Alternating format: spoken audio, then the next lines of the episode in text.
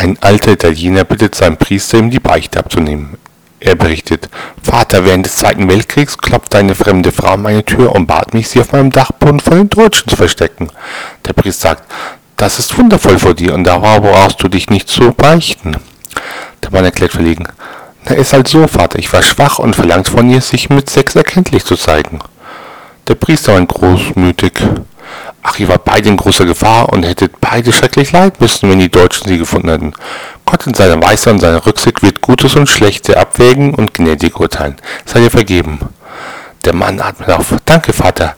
Das erleichtert mich sehr. Ich habe noch eine Frage. Soll ich jetzt sagen, dass der Krieg vorbei ist?